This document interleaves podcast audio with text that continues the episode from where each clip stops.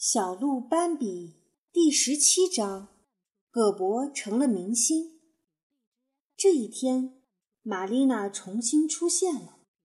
那年冬天，也就是葛伯失踪的时候，她已经快长成一个大姑娘了。可从那以后，她极少露面，总是躲得远远的，独来独往。她还是那么瘦弱，看上去很小。但他既稳重又文静，比任何人都性情温厚。最近，他听喜鹊和松鸦他们说葛伯回来了，而且有着传奇般的经历，所以就特地来看他。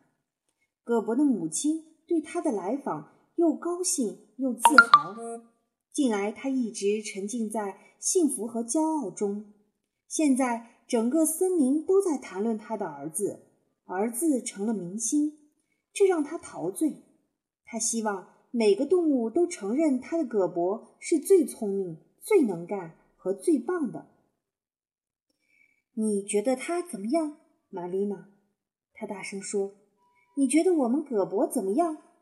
他不等回答，便继续说道：“你还记得埃特拉太太的话吗？她说葛伯太没用了。”就因为他在寒风当中微微抖了抖，你还记得他预言我不会在儿子身上得到快乐吗？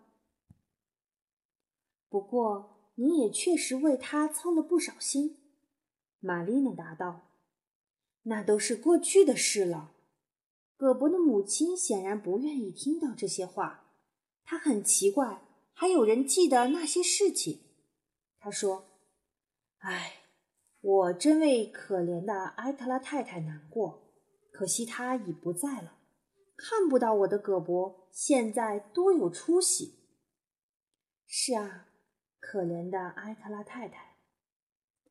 玛丽娜轻声说：“真为他惋惜。”葛伯喜欢听母亲这样夸赞他，他心里美滋滋的，站在一旁。听着妈妈的赞扬，就像沐浴着温暖的阳光一样，浑身舒坦。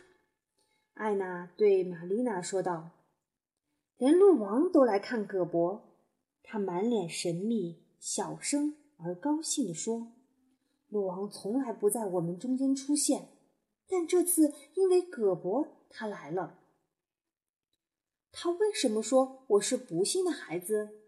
葛伯不满意的插了一句。我想知道这是什么意思。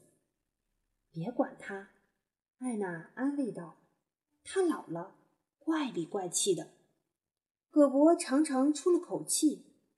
这些天，我的脑子里一直想着这个问题：不信，我有哪点不信？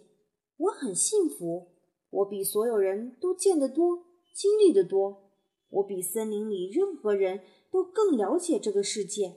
更懂得生活，你觉得呢，玛丽娜？是的，玛丽娜说，谁也不能否认这一点。从这一天开始，玛丽娜就和葛伯形影不离了。